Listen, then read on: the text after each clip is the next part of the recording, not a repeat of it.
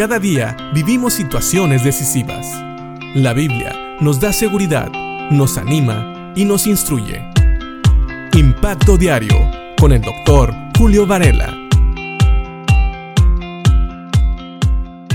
Ya hemos hablado muchas veces acerca de lo importante que es la oración para el creyente y de cómo la oración es un medio por el cual nosotros tenemos comunicación con Dios y también sintonizamos nuestra voluntad a la voluntad de Dios.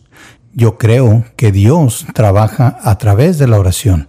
A veces pensamos que la oración es un camino de un solo sentido, pero no es así. A través de la oración también Dios trabaja en nuestras vidas.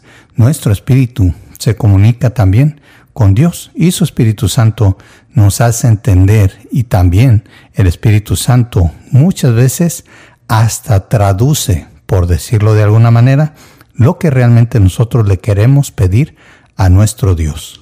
Hay en la Biblia oraciones muy interesantes y una de ellas es precisamente lo que Pablo le dice a los tesalonicenses que pidan cuando oren por ellos. Dice en la segunda carta a los tesalonicenses en el capítulo 3, en el versículo 1, lo siguiente. Finalmente, amados hermanos, les pedimos que oren por nosotros. Oren para que el mensaje del Señor se difunda rápidamente y sea honrado en todo lugar a donde llegue, así como cuando les llegó a ustedes. Sí, curiosamente, la primera petición, la primera razón por la cual Pablo quiere que oren por él, Silas y Timoteo, es precisamente por el ministerio, por el hecho de que ellos, como siervos de Dios, iban a estar compartiendo el Evangelio y Él quiere que este mensaje del Señor Jesucristo pueda ser difundido rápidamente. Y no solamente eso, no quieren ellos que el mensaje simple y sencillamente sea escuchado, sino que también sea efectivo y que aquellas personas que lo reciban puedan honrarlo en todo lugar. En todas partes donde el Evangelio sea escuchado, ellos quieren que las personas realmente lo escuchen y también lo honren, es decir, que lo tomen en serio, en consideración. Y obviamente que ellos quisieran que las personas también fueran salvas, así como cuando les llegó a los tesalonicenses. Esta es una muy buena petición.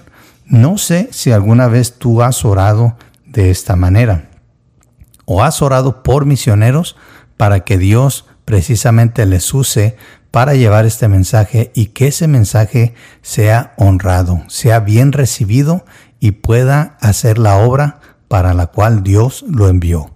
Pero si nunca lo has hecho, esta es una buena oportunidad para empezar a hacerlo. ¿Sabes?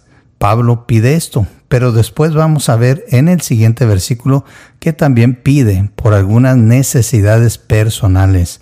Lo más increíble es que todo tiene que ver con precisamente el ministerio que Dios le había dado, tanto a él como a Silas y a Timoteo.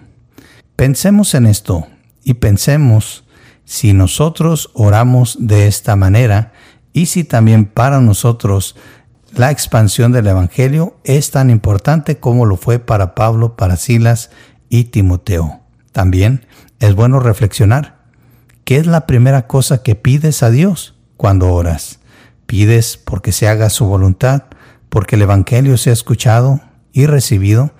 ¿Pides por la salvación de otros? Esta es una buena pregunta. Así que piensa en esto y espero que Dios te bendiga y te use en estos días.